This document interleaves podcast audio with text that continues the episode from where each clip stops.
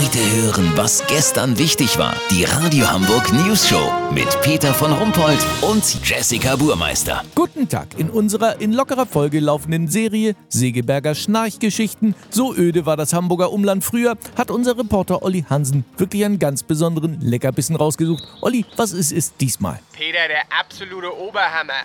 Wusstest du, dass es in Norderstedt mal ein Privatzoo gab? Nee, das wusste ich nicht. Du, Jessie? Ich? Was? Oh, Peter, ich mach mir gerade die Nägel. Oh, Entschuldigung. Nein, Olli, das klingt alles toll. Erzähl doch mal. Zwischen Kringelkrugweg und Schleswig-Holstein-Straße auf 1,5 Hektar erstreckte sich der einstige Tierpark. Er gehörte Schlachtermeister Karl Unziefer und seiner Frau Hiltrud. Hier auf dem Gelände stehen noch ein paar eingefallene Stallungen und Hütten. Richtig so ein bisschen gruselig. Der Zoo war beliebt, aber auch umstritten. Weißt, wie ich mein? Nee, warum denn umstritten? Naja, Karl Unziefer soll hier auch sehr exotische Tiere wie den violetten Kosakenhabicht aus Neuguinea, indonesische Spredderkatzen und Tennissockenantilopen gehalten haben. Da sind die Tierschützer natürlich Sturm gelaufen.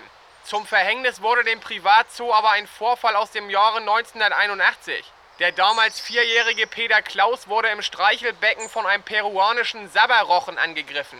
Das Tier verbiss sich dermaßen unglücklich in die nagelneue Trainingsjacke, dass seine Mutter ihm eine neue kaufen musste.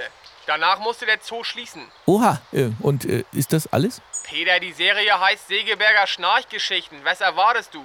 Lass so machen, hier irgendwo im Unterholz sollen die Reste von einem der zwei Futterautomaten für die Tennissockenantilopen liegen. Sollte sich das bewahrheiten, melde ich mich nochmal, dann habt ihr das exklusiv, okay? Ja, wir können es kaum erwarten, Olli. Kurznachrichten mit Jessica Bummers. Schmerzmittelrückstände im Abwasser. Apotheken warnen davor, bei Kopfschmerzen einfach aus der Keramik zu trinken. Reingelegt, dass Angela Merkel als Kanzlerin auf Lebenszeit ernannt werden soll, war nur ein Fake, um die Merkel muss weg Demonstranten zu ärgern. Stiftung Warentest von fünf untersuchten Bauernbroten wurden nur in zwei Spuren von Landwirten gefunden. Das Wetter. Das Wetter wurde Ihnen präsentiert von Segeberger Schnarchgeschichten. So überflüssig wie ein drittes Knie. Das war's von uns. Wir hören uns morgen wieder. Bleiben Sie doof. Wir sind's schon.